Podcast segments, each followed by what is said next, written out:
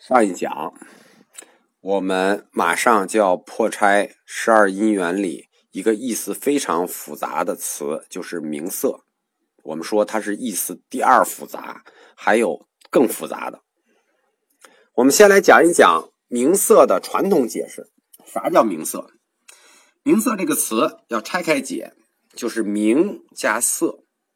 按南传巴利语的资料呢，名色就是五蕴的总和。什么意思呢？五蕴就是名色。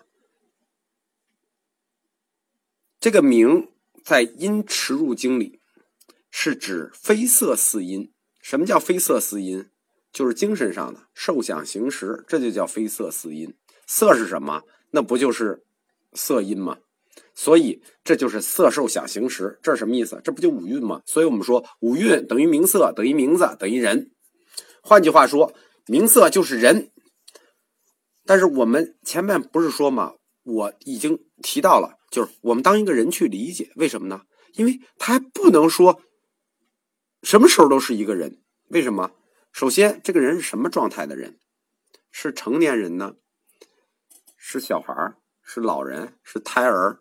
是植物人？对吧？这个人也有不同的状态。关于这个人，或者说这个名色。是一个什么状态下的人？什么状态下的五蕴？大乘、小乘、南传、藏传各自有各自的说法，完全不同。不能说基本完全不同，很多不同。但是有一点是相同的，什么意思呢？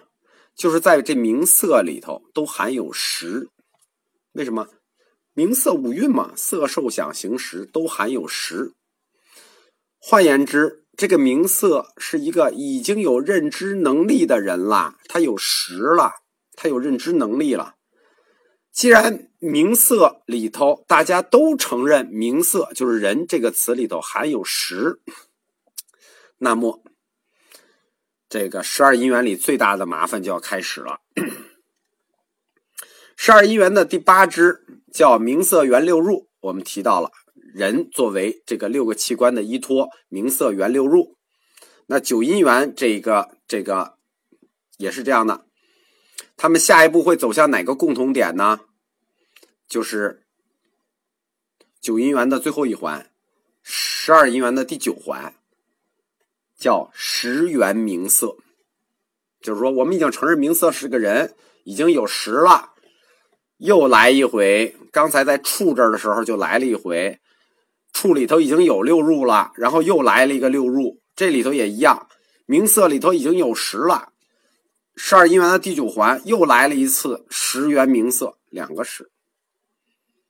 你看这个十的概念，就是十元名色里这个十的概念，我们就不好定义了，因为名色里头已经有十的定义了，这样一下就露出了一个好大的窟窿。这个哲学窟窿，而正是这个窟窿，导致了因缘体系里九因缘说和十二因缘说 say goodbye 了，分手了。名色里既然有实，那么这个实怎么又是名色的条件了呢？还是有一个超越了实的实吗？可以说。为了解决这个漏洞啊，就是在十定义上面的漏洞，就是说名色里头的这个十和十元名色里这个十，这两个十怎么定义？佛教所有流派的哲学家全上阵了，但是工作都在于解决十元名色这个十上的定义，就是十元名色嘛，这里有十，大家都盯着这个十元名色这个十去对这个十做各种定义。最近有一个这个学派叫原始佛教，他很聪明的想了一个办法，就是说，我不从十元名色入手，不是名色里有十吗？我悄悄的把名色里的那个十给去掉，这不就一下解决了吗？就是不改这一支的定义，我反到上一支去动手，这样名色之外，名色没有十之后，那多的这个十我就能解释了。这是一个比较简单的解决方案啊。但是他这个解决方案会带来其他的问题，因为这个一解决，好多问题就不攻自破了嘛。但是他会引入一些其他的问题，而且他会跟很多传统的佛教经典相冲突。而且名色这个性质也不好定义了，因为在佛教里头，名色这个词代表的是生理和心理的统一体。忽然你把十给抽走了，这个名色里没有十了，只有四蕴，不是五蕴，就是有六根有六境，但只有五十，你没有十了，那这个人的存在状态很担忧啊。